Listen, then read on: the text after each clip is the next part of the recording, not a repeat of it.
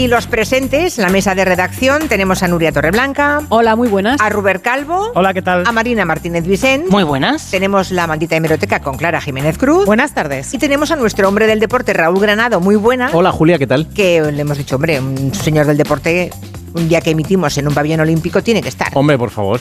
Además- en cesta con la barbilla, ¿qué? bueno, Lo he visto. Yo creo que es el más alto del equipo, ¿no? Sí, Raúl ser. Granado. Yo creo que sí, por ahí andará. Sí, yo no creo que haya nadie más alto que tú, ¿eh? 1,96 no es fácil, ¿eh? No, no es fácil. No. Eh, ya es una medida.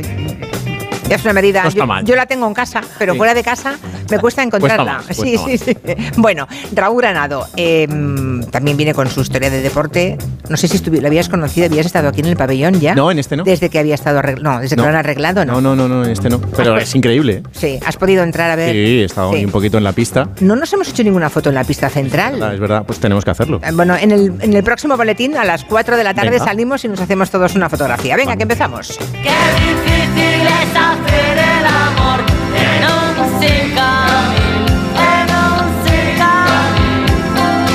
Qué difícil es el hacer el amor en un sin camil. Ayer nos, nos quedó un tema pendiente.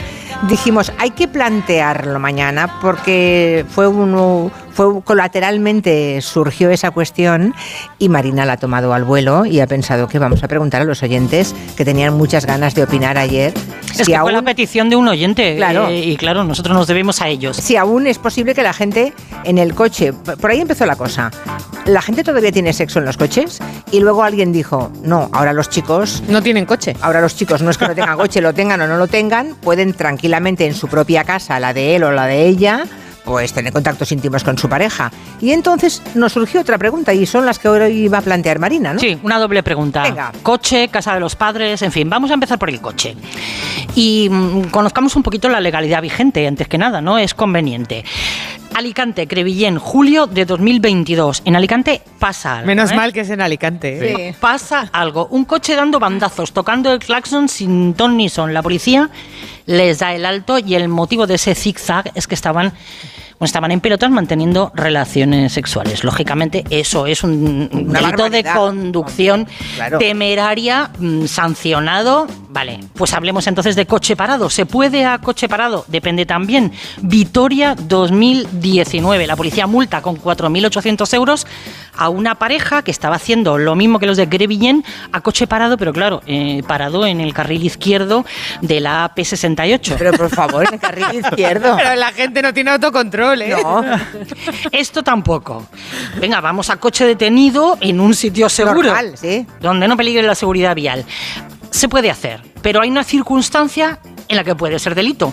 Nos la cuenta Marta Pellón, de Pellón y Palladino, penalistas. Esas conductas sexuales tienen que ser ejecutadas ante menores de edad o personas con discapacidad. La pena rondaría entre los seis meses a un año de prisión o multa de 12 a 24 meses. Vale, en este caso no, hay que tener cuidado porque si tú vas a un descampado, pero resulta que pasan por allí unos niños, también te puedes ver en esa circunstancia. Ahí sería delito y sanción si nos aplican en esta circunstancia que vamos a escuchar la ley de seguridad ciudadana. Porque ahí regulan cuando hay ejecución de actos de exhibición obscena que no constituyan infracción penal y en ese caso sí que nos podrían imponer una sanción administrativa de 100 a 600 euros.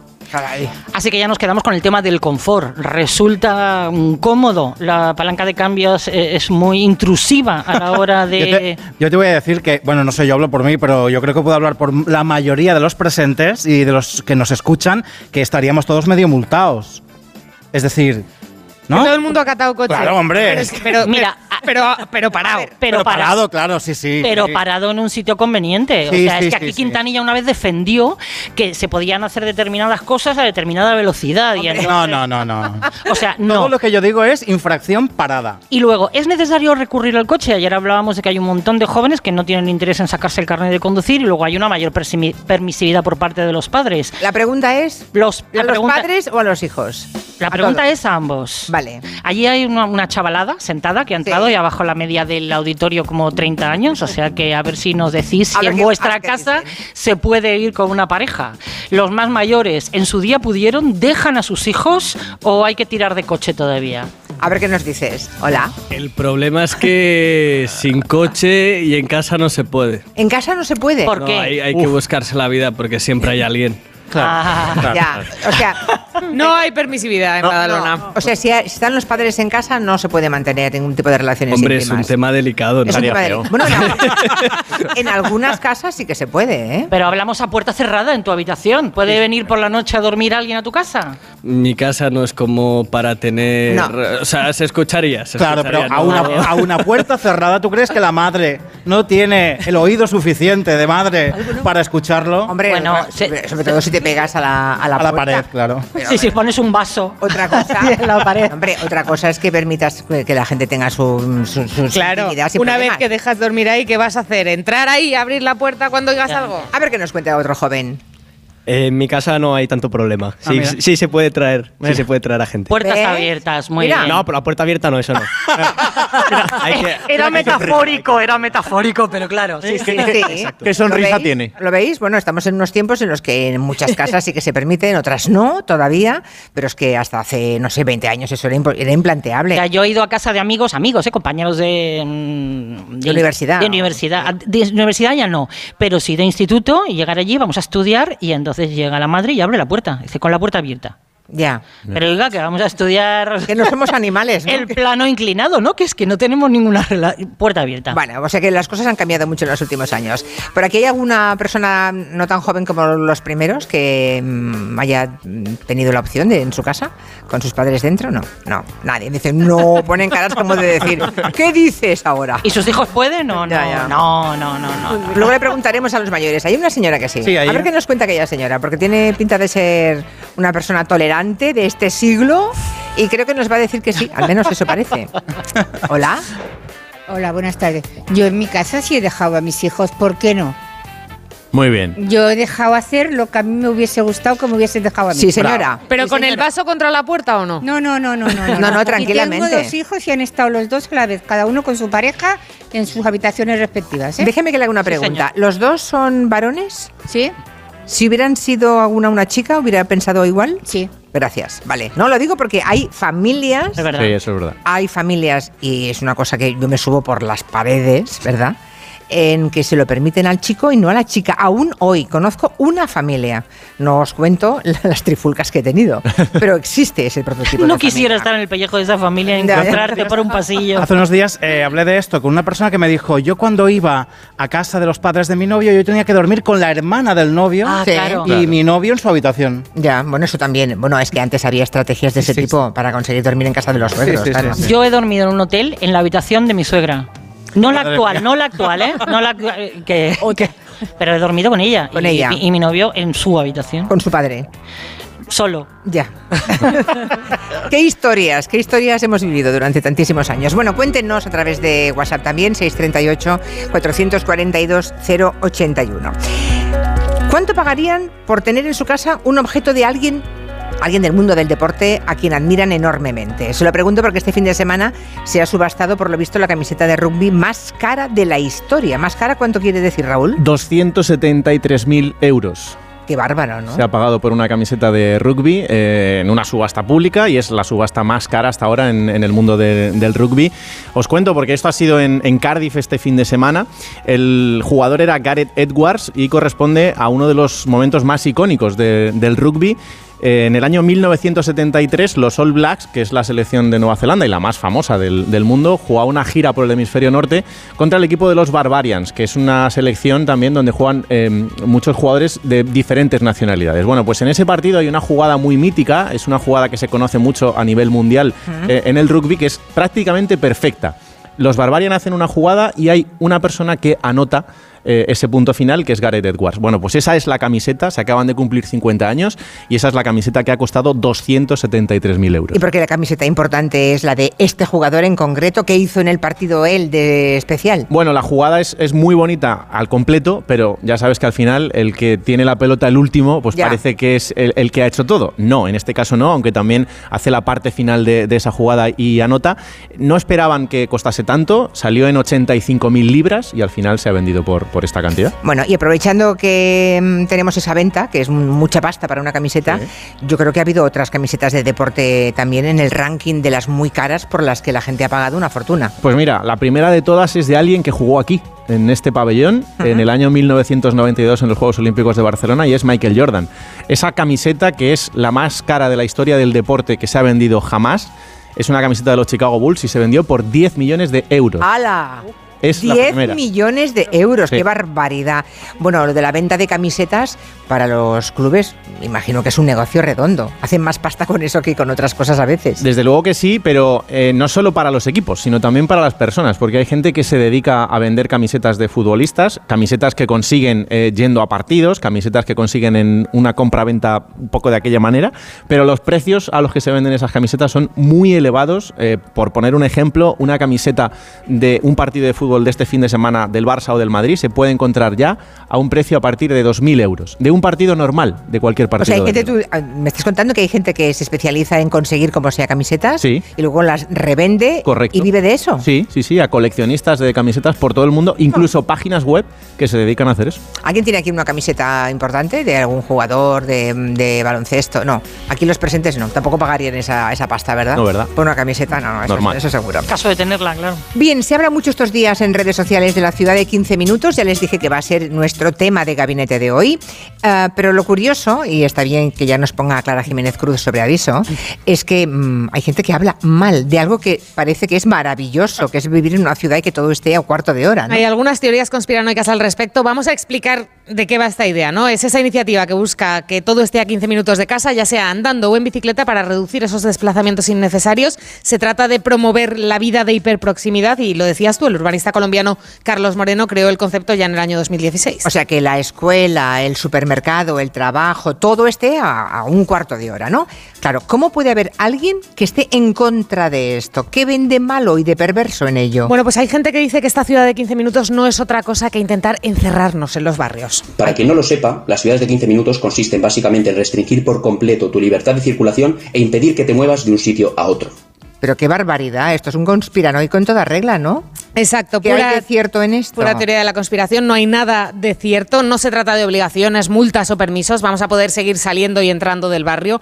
Algunos ponen el ejemplo, unos conspiranoicos de las rozas, porque dicen que este ayuntamiento madrileño instaló cámaras de seguridad para restringir la movilidad, pero según el propio ayuntamiento se instalaron para reforzar la seguridad ciudadana. Allí un cartel del Partido Socialista que está en la oposición propone esa ciudad de 15 minutos por una ciudad policéntrica, nada que ver con cerrar ciudades o barrios que no puedas salir eh, de esos 15 minutos andando a pie. Puedes salir, pero que todo te pille más o menos a mano. Bueno, que sepan que el tema este de los conspiranoicos no es solamente en España, ¿eh? ya están por ahí extendiéndose las redes. Sí, el ejemplo más brutal de esta conspiración la vemos con la ciudad de Oxford, en Inglaterra, donde ha habido hasta manifestaciones que han acabado con detenciones incluso. Pero es que esto ya no es una fantasía.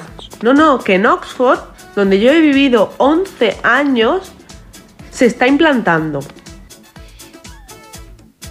Bueno, ¿y qué está pasando? Eh, que- no sé. Para ¿Qué está gente- pasando en Oxford? para que la gente tenga Estaba esperando que la señora, que la conspiranoica dijera alguna cosa más, ¿no? El terror, el terror, según eh, los que han vivido en Oxford. Bueno, eh, Oxford es una ciudad universitaria que dice que a partir de 2024 va a aprobar un sistema por el que van a colocar cámaras en seis calles por las que se va a poder circular libremente en autobús, en taxi, en furgoneta, en vehículos de alquiler y a pie y en bicicleta. Y en el caso de los coches solamente van a poder entrar durante unas horas al día. Al final se trata de fomentar la movilidad sostenible dentro de ciudades como Oxford, que en realidad son ciudades pequeñas. Claro, en fin, que si les llegan esos vídeos de cuatro conspiranoicos o cuatro mil, los que sean, diciendo que con las ciudades de 15 minutos lo que quieren es encerrarnos en los barrios, no se lo crean, que sepan que es un bulo, un bulo que no se sostiene por ningún sitio, pero es que tampoco se sostenían otros bulos y, y- y al final... Y se- calan, y calan. Calan, ¿no? Es, es tremendo. Hay una idea con, con esto de eh, la Agenda 2030 intentando dominar nuestras vidas, en donde se enmarca esa ciudad de los 15 minutos, que es uno de los conceptos de la Agenda 2030, cuenta que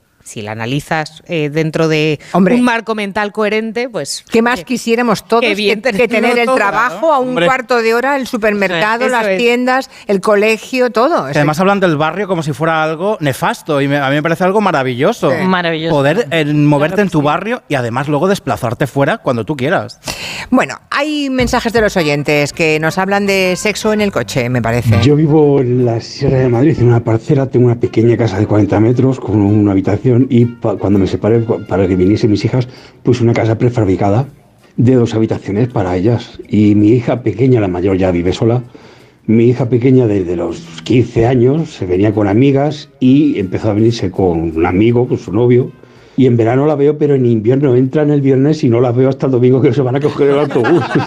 Si se me llega a ocurrir plantearle a mi padre lo de traer a mi pareja a su casa, este audio que están escuchando no hubiese sido posible. A mí mi madre me hubiese matado, vamos. Yo, sexo en una furgoneta abandonada, en una caja de nevera de cartón grande, pero enorme, de estas grandes, en el baño de un hospital, em, yo qué sé, en todo, vamos, en- menos en mi casa, en cualquier sitio. Y ya desde hace un tiempo, por fin, ya en la cama. En mi caso, mis hijos eh, siempre, siempre lo hicieron en casa cuando quisieron. La que utilizo el coche soy yo. Qué fuerte eso, es muy fuerte. Lo ha dicho en, en presente de indicativo. La que Sí, lo sí, usa sí. soy yo, no lo usaba. Bueno, no sé. No nos metemos en vidas ajenas, pero Lo vamos. del baño del hospital, ¿eh? Es curioso que, que de gran diferencia entre unas familias y otras, ¿no? Sí, verdad. El que dice me matarían solo de plantearlo y la que dice no, no, mis hijos en casa sin ningún problema. ¿no? Pero ya montar un bungalow, claro, no hay que pasarse de comodidades porque si no, no les ves el pelo, ¿no? De viernes a domingo. Otras experiencias de las que también queremos que nos cuenten cosas los oyentes. Por ejemplo, de, las, de una mudanza, de las mudanzas, que estamos de acuerdo todos en que es de las cosas más mm, estresantes, de lo peor que te puede ocurrir. ¿eh? Una mudanza. Es un proceso que nos lleva al límite muchas veces y que no sabemos cómo organizar. Sí, las pautas sobre eso las tiene Manu Núñez en el libro que acaba de publicar, Disfruta tu casa, y con la que hemos hablado. O sea, ¿cómo organizáis una mudanza? No sé por dónde empezáis vosotros. ¿Tenéis... Yo por llamar a una empresa que se ocupe de todo. Exacto. Vale, Y salir de casa, salir Las de casa. mudanzas empiezan tirando cosas. Aceptamos Sí, pulpo. se limpia mucho en una mudanza, se tiran muchísimas Sabía cosas. que iba a llegar este momento, pero no tan pronto. Bueno, Vale. en este momento en el que empiezas a organizar una mudanza, desearías un poquito de magia, ¿no? ¿Recordáis la escena de la mudanza de la película Merlín el Encantador? Nos mudamos de aquí y hay que empacar. No, no, tú no. Por los libros siempre hay que comenzar. Ya te lo dice el mago, por los libros siempre hay que comenzar. Bueno, qué pena no tener esos poderes de magia para hacer cajas con la ayuda de una varita mágica. Bueno, eh, antes que eso, lo que hay que hacer, sobre todo, dicen los expertos, es hacer etiquetas para todas las cajas y listas donde situar rápidamente todo lo que hay en ellas. Merlín decía eso también, que primero hay que empezar por los libros. Y Manu Núñez, autora de Disfruta tu casa, añade que esas cajas deben ser pequeñas, que puedas manejar. Las cajas grandes de libros es que ni con una grúa podrás moverlas luego cuando vayas a ordenar todo lo que tienes en casa. ¿no? no dejes nada pendiente para el gran día, el de la mudanza. Manu nos cuenta por qué. El día de la mudanza solo tienes que estar pendiente del traslado de tus cosas. No cometas el error de pensar que mientras los trabajadores de la empresa de mudanzas van vaciando tu casa, vas a tener tiempo de seguir montando cajas, porque no lo vas a tener. Bueno, lo que no hay que hacer nunca antes de mudarse. Desde luego, lo que nunca hay que hacer cuando te mudas de casa es trasladar cosas que no vas a querer tener en tu nuevo hogar. Ujú. Y le pasa a muchas personas que ven que se les echa el tiempo encima y dicen, mira, yo tiro por el camino en medio, lo meto todo en las cajas y cuando llegue a la casa nueva ya veré qué hago. Pues es una tontería desperdiciar tiempo, esfuerzo y espacio en cosas inútiles. Y de verdad que ocurre más de lo que pensamos. ¿eh? En varias mudanzas que yo he ayudado a realizar, al llegar a su nueva casa han tirado tantas cosas que se podrían haber ahorrado trasladar varias cajas. Es lo que se llama, claro. mi, casa, mi casa ha sido así. Claro, siempre pasa, las cajas desastre, que además contienen mil cosas inconexas. Tienes discos, tienes toallas, cosas que no, no cuadran para nada, ¿no? Y es que no estamos preparados, algunos, otros sí, para tirar tantas cosas. Nos cuesta bastante. A veces porque hay apego sentimental a ciertos objetos y a veces porque pasa lo que nos cuenta Manu. Bueno, y luego está el por si acaso. Ay, qué daño han hecho estas tres palabras. No somos conscientes de las cosas que acumulamos por si algún día pudiéramos llegar a necesitarlas. Pues mira, si llega el día en que sí que lo necesitas, o no sabes dónde está, o se te ha estropeado de no utilizarlo, o no es exactamente lo que te hace falta. Tú eres de tirar cositas, ¿no, Julio? Yo sí, sobre todo porque he descubierto algo que es mm, elemental, muy primario, pero que hay gente que pasa toda la vida y sigue sin descubrirlo. Que es que lo que no sabes que lo tienes no vale para nada. Correcto. Claro, hay cosas que abres una... ¡Hola! ¿Qué haces tú aquí? Claro. Si no sabías que lo tenías, ¿para qué lo tienes? Lo tiras, ya está. Por eso hay que, tirar, hay que tirar la caja sin abrirla, pues si no es imposible. ¿Cómo que no? Será pues, No, porque lo imposible. ves y dices, Para ti. "Ah, yo Ah, no puedo, yo no puedo". Yo lo tiro con una tranquilidad pasmosa. Hombre, por favor. No, pues lo faltaría. Este apego a cosas que nunca has usado, no, no lo entiendo. Esa yogurtera que nunca has usado, ¿por ¿Para qué está ocupando un sitio? Porque la tiras y la quieres. No, en hombre, es- no. esa misma tarde te apetece un yogur. Tenemos entre los oyentes alguien que haya hecho una mudanza recientemente. Ahí hay unas. No, alguien ha hecho una mudanza allí, un, un joven. ¿Te has cambiado de piso hace poco? Bueno, yo hice una mudanza hace dos años junto Sí. a mis padres ¿Mm? y la verdad que es un lío. Sigue vivo. Contratamos una empresa y aún así eran días y días de esfuerzo, no sé qué, aquello, lo otro. Madre mía, eso es sí que muy estresante, mucho, Muchísimo. ¿eh? ¿Y en casa tus padres te obligaron a tirar cosas o no? Te dijeron, cuidado con las cajas, ¿eh? No me metas toda esa porquería. El problema es que yo me las olvido a veces. Ya. pero, pero no, no, no. O sea, lo que quise me lo llevé y ningún problema. Pero se aprovecha, ¿eh? Para tirar cosas en También, las mudanzas. Yo. Y la ¿verdad que suciedad sí? que, generan también. La suciedad que hay todo el desorden. La suciedad que descubres ahí en tu casa, que Pero no si habías no, visto. si no, ¿para qué vale un trastero? Si no es para meter lo que no se usa. Eso es. Ya, pero tener un trastero es un lujo, ¿eh? Sí. O sea, no, tiene todo, no todo el mundo tiene un trastero, No, ¿eh? no, no. Sería fantástico que todos tuviéramos un lugar. Da igual, se va a llenar. Sí, siempre. Siempre. Llega un momento en que tampoco vale para nada. Y tenemos ahí otra señora que también va a hablarnos de alguna mudanza reciente. Cuéntanos. Hola, buenas tardes. ¿Qué tal? Nosotros hace cuatro añitos nos mudemos. Al final caemos tirando muchísimas cosas y las otras cosas, como no cabían, se fueron a casa de la suegra, al altillo y la ropa a los niños. Entonces cada temporada decimos, queremos la talla de tal a tal. Bueno, no traigo la ropa. Pero, pero ya habéis vaciado un poco la casa de la suegra, entonces, un poquito. Sí, un poquito Ah, sí. Porque lo tremendo es lo contrario, que digas, no, mm, ya te lo pediré. No, y que vayan pasando los años y nunca lo pidas. Sí, yo creo que ya En este caso. El problema es que luego al principio empiezas muy eufórico pidiéndole cositas y luego lo dejas ahí, por si no, si no te llama, ¿para que vas a ir a buscarlo? Claro. A ver si no se da cuenta. A ver si no se da cuenta que no molesta y no molesta. O sea que encima vamos a llevar la porquería en los, en los altillos de los papás o de los suegros. Exacto. Ideal, que no se sepa. El espacio de casa de los padres no tiene nombre. No tiene nombre para nadie. No computa. Tu casa es pequeñita. Siempre es pequeñita tu casa. Las 3 y 28, una menos en Canarias. Eh, hacemos una pausa y seguimos. En Onda Cero, Julia en la Onda, con Julia Otero.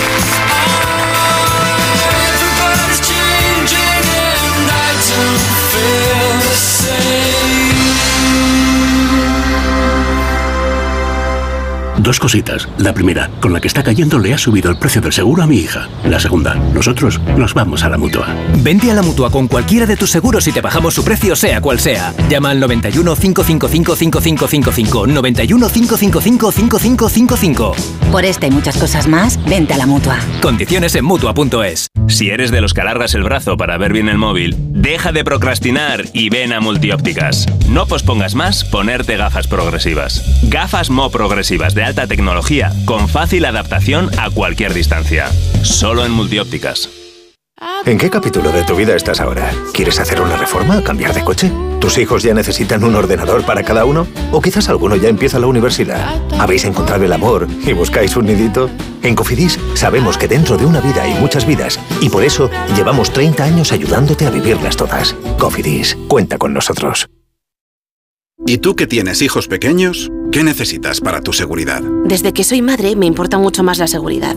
Necesito que estemos protegidos cuando estoy con él en casa. Pues en Securitas Direct tienen una alarma para ti, porque puedes conectarla también cuando estás dentro de casa o pedir ayuda con el botón SOS. Ellos responden en 20 segundos y te envían ayuda. Y es que tú sabes lo que necesitas y ellos saben cómo protegerte. Llama ahora al 900-272-272 o entra en securitasdirect.es y descubre la mejor alarma para ti. Mi mamá está muy rara. Se le cae siempre el café. Pues mi padre ya no celebra los goles. Me dejan ganar siempre. Qué raro. Pues sí que están raros. 7.000 enfermedades raras. 7.000 motivos para que los padres estén raros. Ayúdanos con una donación a financiar la investigación. fundacionquerer.org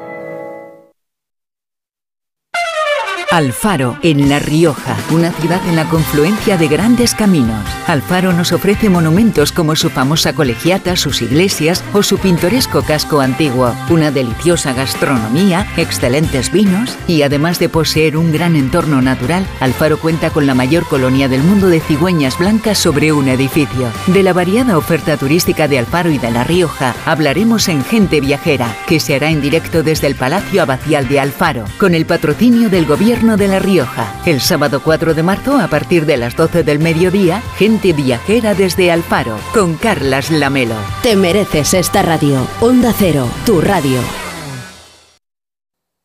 Un día descubres que tienes humedades en techos, paredes, están por todas partes. ¿Qué puedes hacer?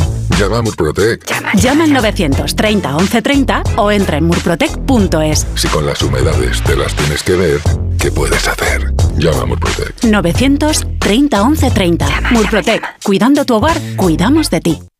¿Comprarías una prótesis de cadera por internet y dejarías que te la colocara alguien que no sea médico? No, ¿verdad? Entonces, ¿por qué compras la ortodoncia, el blanqueamiento dental o la férula de descarga si los tratamientos bucodentales son complejos y han de ser personalizados? Consulta con un dentista de tu confianza. Pon la salud de tu boca en buenas manos. Colegio de Odontólogos y Estomatólogos de Madrid. Esta primavera el espectáculo florece en Espacio Ibercaja Delicias con el Festival Internacional de Artes Escénicas. Deja volar tu imaginación en pleno centro de Madrid con los mejores shows internacionales como la percusión callejera de Stomp, la innovadora danza clásica del Ballet Trocadero de Montecarlo, Le Siege Invisible de Victoria Chaplin y Nuda, el teatro acrobático del creador de Lucía del Circo del Sol. Del 20 de abril al 4 de junio. Entradas en espacioibercajadelicias.com. A veces los sueños se cumplen demasiado tarde. Desde Broadway llega Tic Tic Boom, el musical más especial de Jonathan Larson, el creador de Rent, ganador del Pulitzer y del Tony. Un espectáculo intimista protagonizado por Daniel Dijes en el Gran Teatro CaixaBank Príncipe Pío. Entradas a la venta en laestacion.com. Las vacas Angus y Wagyu del Ganadería Organic comen pastos naturales reforzados con una mezcla de higos secos y pasta de aceite de oliva virgen extra. Es una carne increíble. Y como queremos que la pruebes, te llevamos del campo a tu casa dos solomillacos de 300 gramos, un chuletón de un kilo y cuatro hamburguesas de 150 gramos por solo 69 euros. Todo Angus Eco de Organic. Haz tu pedido 910 2010 910 2010 o en carneorganic.com. Organic, la mejor carne del mundo. Libérate de tus deudas. Si tienes casa en propiedad y no llegas a fin de mes por los préstamos, Agencia Negociadora te puede cambiar la vida. Pagaba antes mm, casi 2.300 euros y ahora pago 455. Tenía siete préstamos, siete recibos, a tener uno. Y además de una diferencia descomunal, una diferencia increíble. Ha cambiado mi vida al 100%. Llama gratis al 900-900-880, 900-900-880 o agencianegociadora.com. Hazlo por los tuyos, hazlo por ti. Grupo Reacciona.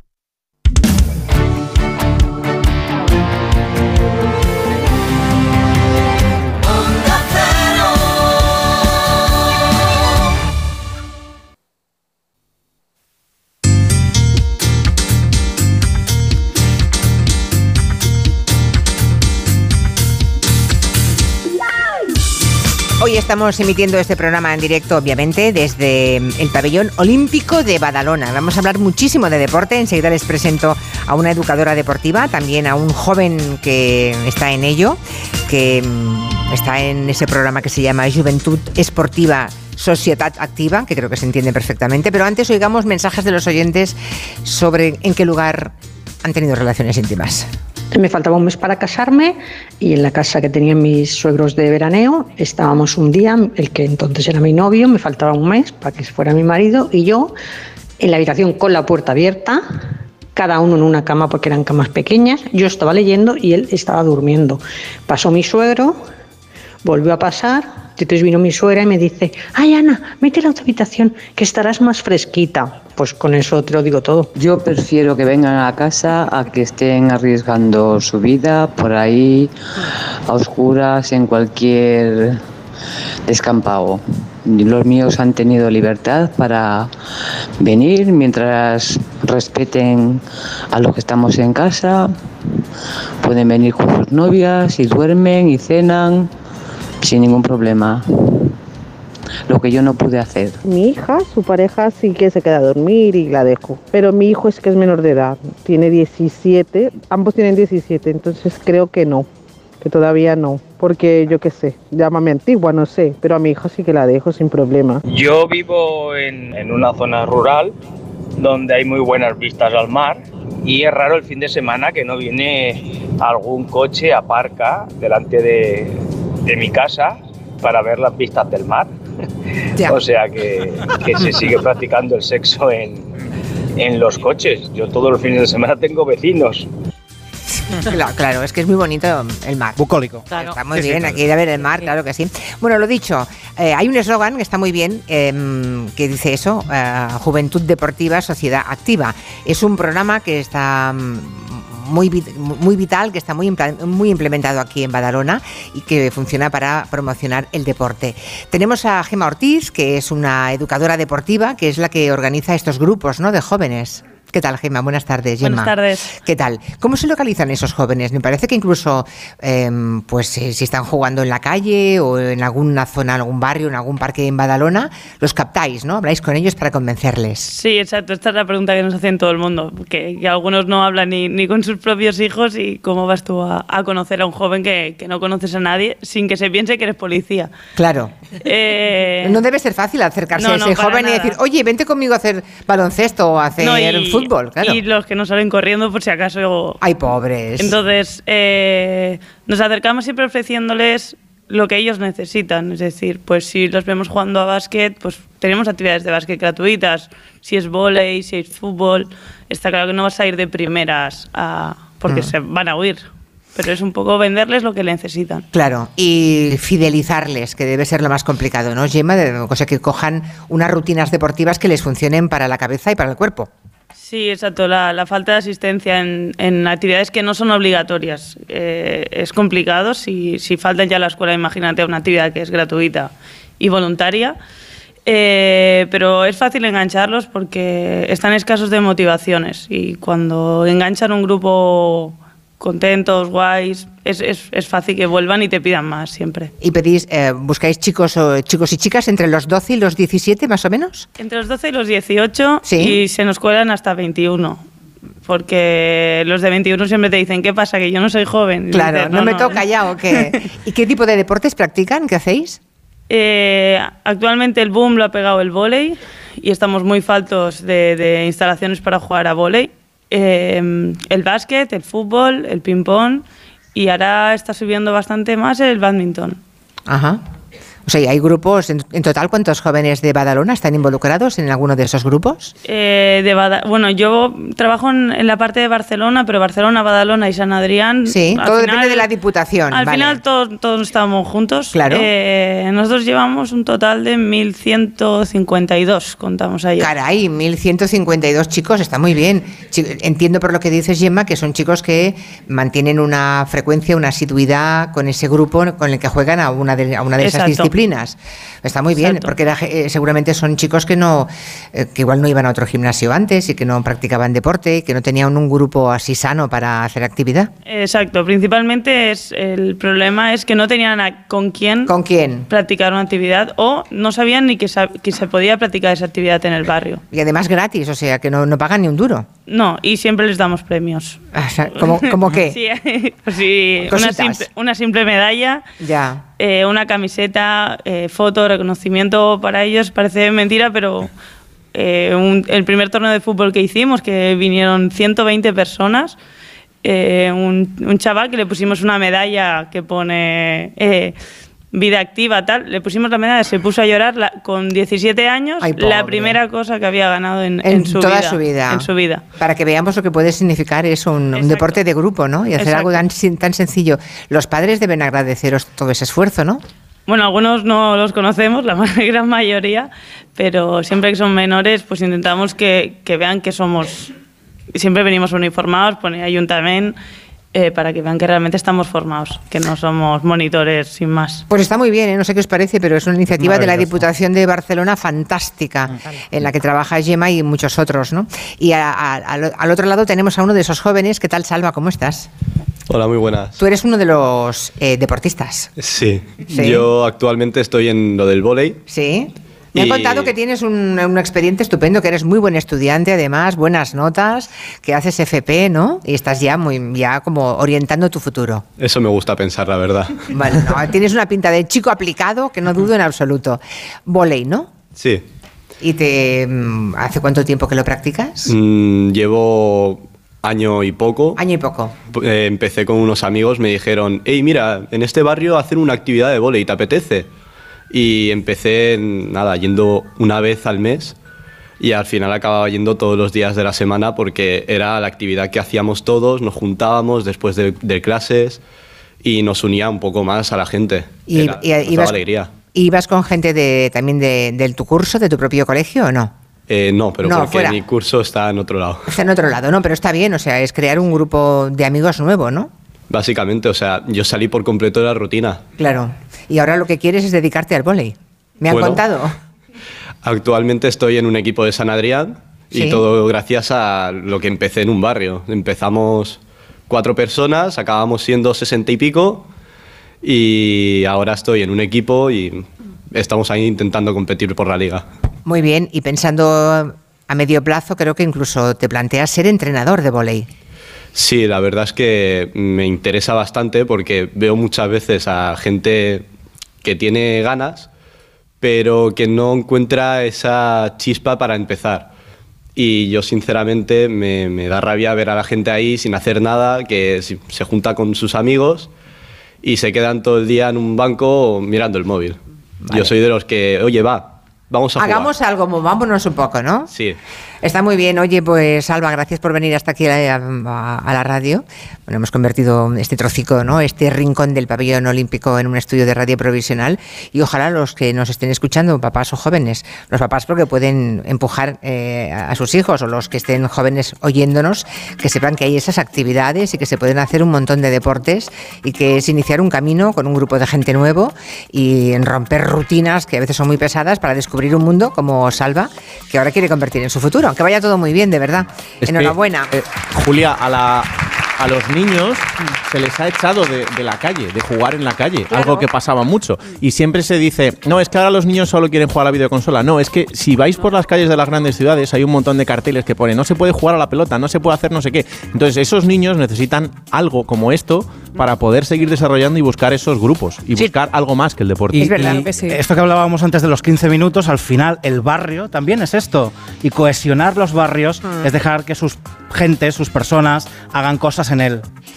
Bueno, aquí en Barcelona también seguimos conociendo novedades que se presentan en el Mobile World Congress. Ya saben que ah, empezó hace un par de días. Es un certamen que ya ha pasado del ámbito estricto de la telefonía. Antes era solamente para el tema de los teléfonos, de los móviles, pero ahora ya se ha convertido desde hace algún tiempo en un gran evento tecnológico y de innovación. Es un poco saber el mundo hacia dónde va a ir, ¿no? Cómo va a evolucionar. Ahí ha estado Robert Calvo en, en el recinto ferial. ¿Qué tal? Sí, la verdad es que esta edición del Mobile eh, tiene cosas interesantísimas que nos hacen ser conscientes del nuevo marco tecnológico, esto que decías tú, en el que vivimos, ¿no? En el que ya todo traspasa el teléfono estrictamente y al que nos tenemos que acostumbrar cuanto antes, cuanto antes porque en el recinto queda claro que el presente es casi ayer. Aquello que dice mi madre de la tecnología avanza muy rápido, pues es que es una realidad, ¿no? Sí. Son protagonistas en este congreso la tecnología 5G, 6G, las tendencias en el metaverso, los desafíos de la industria 4.0 o las innovaciones en el transporte. Y ojo a esto, Luis Ochoa es director de desarrollo de Deutsche Telekom en España y nos cuenta que la compañía está desarrollando una aplicación para mejorar la seguridad vial. Es un dispositivo que se podría incorporar a cualquier vehículo. La tendencia en el mercado comenzó con los coches conectados, pero esto de lo que es la tecnología V2X eh, está pensado para eso, para añadir ese elemento de seguridad vial y saber dónde todos los, los distintos elementos, los coches, las motos, los ciclistas, dónde están y avisar de su presencia para que se puedan evitar eh, posibles accidentes. Pero es que además esta tecnología está pensada también para los peatones, para que se conviertan en sujetos conectados que informen en todo momento de sus movimientos a los vehículos. Bueno, vamos más allá porque también habrán soluciones para los peatones. Eh, dispositivos externos que se puedan eh, comunicar eh, o integrar con los teléfonos móviles y que permita avisar a los vehículos que hay un peatón eh, cruzando la calle o corriendo, lo que sea. Bueno, y, y te- me, me inquieta un poco, ¿eh? Sí, total, no sé si me gusta También. mucho la idea. No me gusta mucho, eso está tan controlado, me inquieta un poco, pero bueno, eh, todo lo que nos inquietaba hace unos años hemos caído de cuatro patas, así que probablemente también será el caso. Tema robótica, el tema robot creo que se estrella en el Sí. mobile. Sí, sí, hay varios robots dando vueltas por la feria y sorprendiendo a los visitantes. Algunos tienen forma perruna y otros parecen un pelín más humanos. Te voy a presentar ahora a un perro robot que funciona funciona con inteligencia artificial y que tiene una autonomía de 4 horas. Alcanza los 11 kilómetros por hora de velocidad. Caray. Y ahora diréis, ¿y qué utilidad tiene, no? ¿Para qué? ¿Para Claro, qué un perro? Pues, por ejemplo, vigilar tu casa o las oficinas de tu empresa. Nos Anda. lo cuenta desde el departamento de marketing de Xiaomi, Fabio Arena. En una nave industrial en la que haya que hacer las bases de perro guardián y de utilizarlo como seguridad, pues básicamente eh, con las capacidades de visión nocturna, todos los sensores de proximidad y todas las cámaras, lo que puede hacer es retransmitir, retransmitir en live, es decir, en tiempo real, qué es lo que está visualizando este CyberDog en tiempo real en esa nave industrial, por poner un ejemplo, eh, por si hubiera alguna alerta y tuviera que notificar Bueno, presentan también un robot humano con inteligencia artificial que está aún en fase embrionaria y que servirá de ayuda en las tareas domésticas. A mí esto me parece una maravilla. O sea, sí, si, me hace, si me hace, si me cocina, me plancha. ¿Sabe Bueno, planchar? No sueñes, no sueñes. ¿Y lo de oler Barcelona qué es? Esto es alucinante. Capital nos ofrece una experiencia inmersiva donde los olores y los sabores toman una dimensión hasta ahora desconocida y todo es gracias a la realidad aumentada y a la realidad virtual con unas gafas, un avatar a imagen y semejanza del usuario que nos permitirá recorrer las calles de la ciudad y los principales puntos de interés de Barcelona con un mando de una consola. Cuando nos acerquemos al lugar en cuestión podremos olerlo. Air Perfume, una propuesta impulsada por la empresa catalana Puig, se ha encargado de desarrollar las fragancias de Barcelona. Así que nos iremos a la playa de la Barceloneta virtualmente y oleremos la brisa marina, la arena, en la Rambla las flores, en el Parque Güell también las flores de la escalinata del dragón, en el Camp Nou el césped y en la calle Petrichol el chocolate. Con esos olores, Julia, Sí. se formará, digamos, un, un perfil de- del usuario y te harán una tableta de chocolate con tus sabores. Uy, uy, uy, uy, uy, uy, uy. Bueno, bueno, bueno. Pues nada, mañana se- que ya seguiremos con el mobile porque hay muchísimas novedades que les iremos contando un poco dosificadamente durante toda la semana. Am, hoy viene Raúl con historias de, de gente que saca pasta vendiendo cosas. Sí, ¿eh? No sé sí, qué te ha sí, pasado hoy, te has vuelto monetari. Bueno, hay que buscarle una decía- salida a las cosas. Como decía Shakira era, ¿no? Bueno, hay un... Chanel, Chanel, Chanel. Chanel, Chanel, es verdad, yo Ah, ya me he un lío, es verdad, era, era Chanel. Bueno, Shakira factura. hay un jugador de fútbol americano que ha ganado 5 millones de dólares en 7 meses. Sí. Cuéntame cómo lo ha hecho. Blake Martínez, un señor que tiene 29 años y que es jugador, era jugador de la NFL, de, de fútbol americano.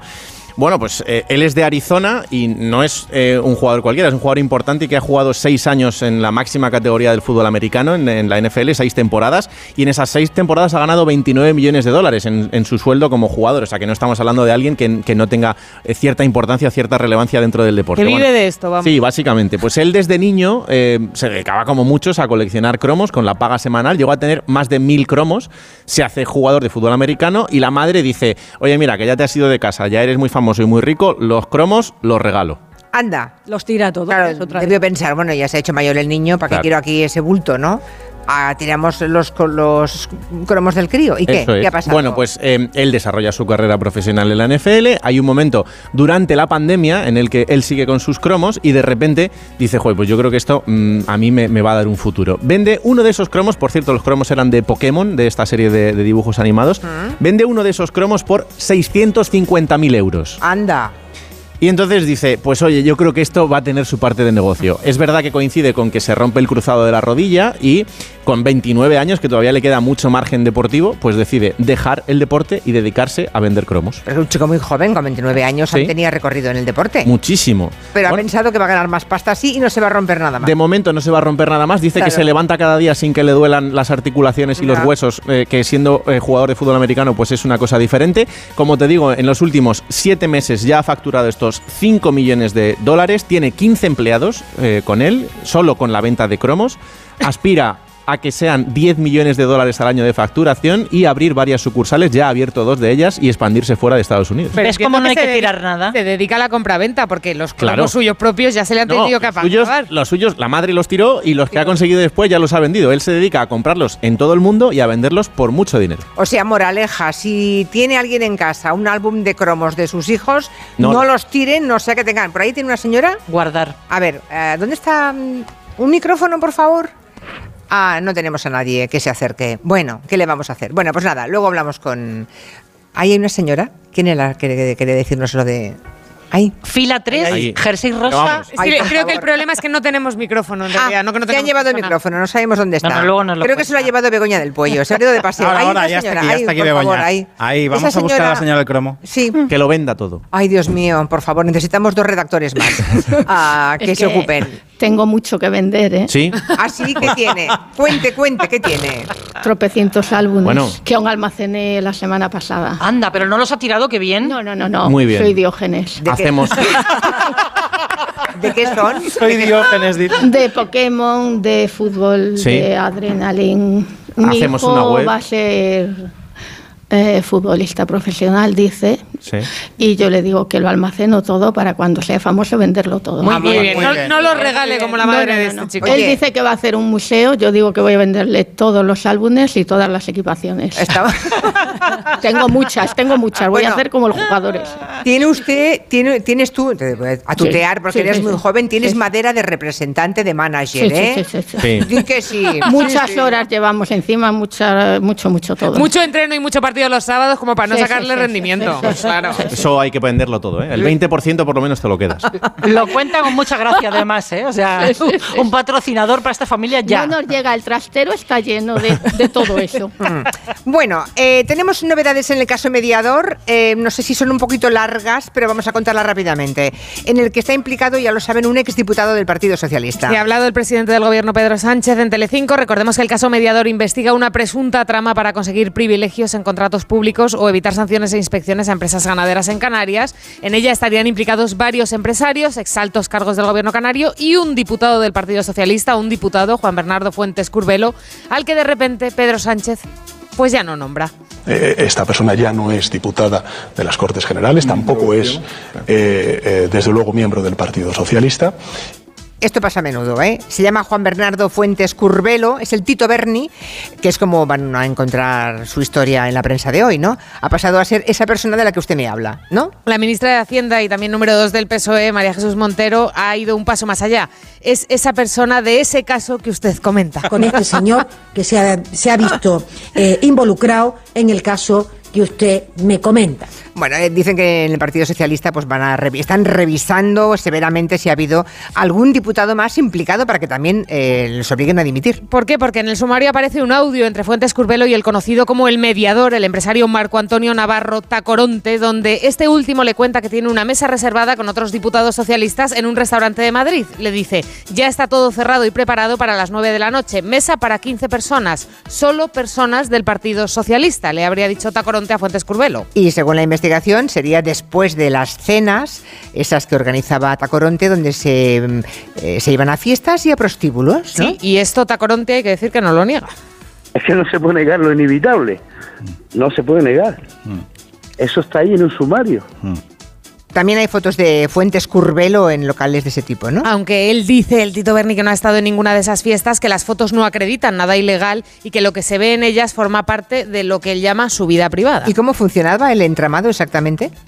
Bueno, pues lo ha contado el propio Tacoronte en una entrevista aquí en Onda Cero. Dice que cualquier expediente que tenía encallado, él hablaba con Madrid y lo solucionaba, así mediaba. Me llama el señor Teisé y me cuenta que hay un expediente atascado de, de cierta empresa ganadera y quesera y que sí puede intervenir en Madrid a favor de ella. Bueno, me pasa el expediente, nos reunimos en el hotel escuela. Bueno, el señor Taichet se llama, ¿no? Taichet, del que habla Tacoronte, eh, es Taichet Fuentes, es el sobrino, otra vez, de Juan Bernardo Fuentes Curbelo, ¿no? Eh, que es el que han expulsado del PSOE. Sí, Taixet Fuentes, por cierto, también era subdirector general de ganadería dentro del gobierno canario hasta que dimitió. El contacto de, que Tacoronte tenía en Madrid era precisamente este diputado socialista, Curbelo, así lo reconoció el propio Tacoronte en Onda Cero. con el diputado del Congreso, don Juan Bernardo Fuentes Curbelo. Llamo a Juan Bernardo, le comento que va la historia y se empiezan a llevar ciertas conversaciones. Pero Fuentes Curbelo lo niega todo. Sí, ha dado una entrevista en el periódico de España, dice que es todo una encerrona, que vio a Tacoronte una vez cuando estaba en el gobierno de Canarias en 2019 para temas de energías renovables y cuando llegó a Madrid como diputado Tacoronte le volvió a llamar también para hablar de renovables, pero niega haber intercedido o recibido comisiones por ello y dice que la visita al Congreso fue para ir a la cafetería, aunque el Confidencial cuenta también que en uno de los primeros pasos que tenían que dar los empresarios era ingresar 5.000 euros a la asociación de un club de fútbol amateur para niños en Fuerteventura que justamente presidía este diputado del PSOE, Curbelo. Muy bien. Bueno, España es el país de Europa en el que hay un mayor porcentaje de trabajadores eh, que están todo el tiempo de pie y que les obligan a, a mantenerse así, en esa posición. Yo cuando entro en una tienda y veo que todo el mundo está a pie firme eh, absurdamente, no pienso que es un mejor negocio, pero existe esa creencia generalizada. Hay un estudio de Eurostat que afirma, pues eso, que ese porcentaje es muy superior al de la Unión Europea. Hablamos de camareros, cajeros, recepcionistas, dependientes, cuando no es necesario, no cuando lo es, ¿no? José de las Morenas es responsable de salud laboral de UGT. Muchas veces eh, confundimos el tema de la imagen corporativa o de la visión que se tiene de la atención al cliente porque un trabajador o una trabajadora realice eh, su actividad, su tarea, que es perfectamente compatible en muchos casos con estar con un punto de apoyo. Vemos el tema de las cajeras, evidentemente las dependientes que eh, generalmente no tienen esa situación y evidentemente no es que estén solo cuatro horas, que muchas veces están las ocho horas o más jornadas de pie y evidentemente con un problema eh, que puede determinar una enfermedad profesional y que puede evidentemente llevar a una situación incapacitante. La Casa de las Carcasas acaba de recibir una multa por parte de Inspección de Trabajo porque tenían una dependienta, en el, ca- el caso se agravaba porque estaba embarazada, había pedido un lugar donde sentarse, tardaron cuatro meses en llevárselo y esa banqueta, en vez de ponérsela a mano, se la pusieron en un almacén pequeñísimo al que tenía... En un armario, prácticamente. Qué amable, Claro. qué amables. Con lo cual era ¿Hay alguien imposible. que trabaje de pie de los aquí presentes? ¿Que esté obligado a estar de pie todo el día? Nadie. ¿De los aquí presentes? Nadie. Vale, bien, bien. Hay Bueno, pues- muchísima gente, ¿eh? Pues fíjate que es el 43% de, 43%. de los españoles los que pasan la mayor parte de su jornada de, pie. pie. Eh, un- Una cajera, ¿por qué no se podrá sentar? ¿Verdad? Eh, Es algunos- absurdo, es absurdo. Claro, no tiene sentido ninguno. O cuando no tienen clientes o cuando el camarero no está sirviendo una mesa. Un punto de apoyo. Fíjate que hablan de un punto de apoyo. Eh, Porque tiene que estar un camarero firme, siempre de pie, claro. Efectivamente. Bueno, interesante, interesante. También es como para un día montar un gabinete. ¿eh? Gente que se gana la vida de pie y a la que se le prohíbe sentarse. Además, la ley obliga a que haya mm, bueno, un, un estudio de riesgos laborales, de salud laboral y que unos determinados descansos que no se están cumpliendo. Bueno, hace un año justamente hoy, el 28 de febrero del año 2022, les contamos con tristeza que Enrique Bumburi, eh, el supercantante, dejaba las giras porque no estaba bien, porque su garganta mm, se irritaba y no le dejaba cantar. Y hoy, que ha pasado justo un año, tenemos buenas noticias, ¿no? Para los fans de Enrique Bumburi. Sí, bueno, tuvo que cancelar, recordamos, esa gira larguísima, dejaba claro en un comunicado que bajaba de los escenarios, pero que no dejaba de grabar discos, y eso nos sorprendió un poquito en ese momento, ¿no?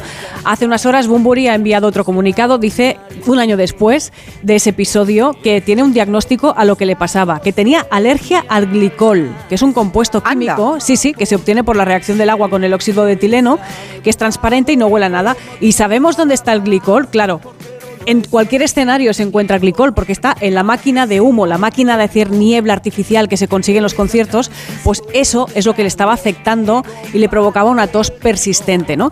Dice el comunicado de Bumburi que, que esos ataques, pues bueno, que le afectaban muchísimo a las cuerdas vocales. La gran noticia ahora es saber que seguramente va a volver, ¿no? Pero, O sea, pero sin humos. Exacto, Claro, habrá que humos. controlar esos humos, que es algo muy difícil en cualquier festival. Cualquiera Ya, que haya ya. estado en un escenario sabe lo Se difícil. ¿no? siguen usando esas máquinas Sí, de humo. se siguen usando. Hombre, y tanto. Pero En además es que el mundo de la voz es tan extenso que hay tantos problemas que pueden afectar a la voz de un cantante. Nosotros hemos hablado con Isabel Villagar. Sí, pero no puede ser porque son las 4 de la tarde. Vale, pues otro día os lo contamos. Sí, mañana, mañana ya habla- seguiremos con el tema de los humos. En todo caso, se cumple un año y estamos encantados de saber que Enrique Bumburi va, va a regresar. Uy, fíjate. Fíjate, si ya son las cuatro. Se ha acabado ya el tiempo de la mesa de redacción. Eh, bueno, despido, los despido a todos, porque ahora me espera un caballero. ¿Está por ahí? Ah, pase, pase el caballero siguiente. Quiero que le vean. Yo no digo quién es. Pase, pase, caballero. A ver qué le sugiere a los oyentes ver esa. esa- Bravo, caballero. es Ferran Monegal. Enseguida estamos con él, después de las noticias de las 4 o 3 en Canarias.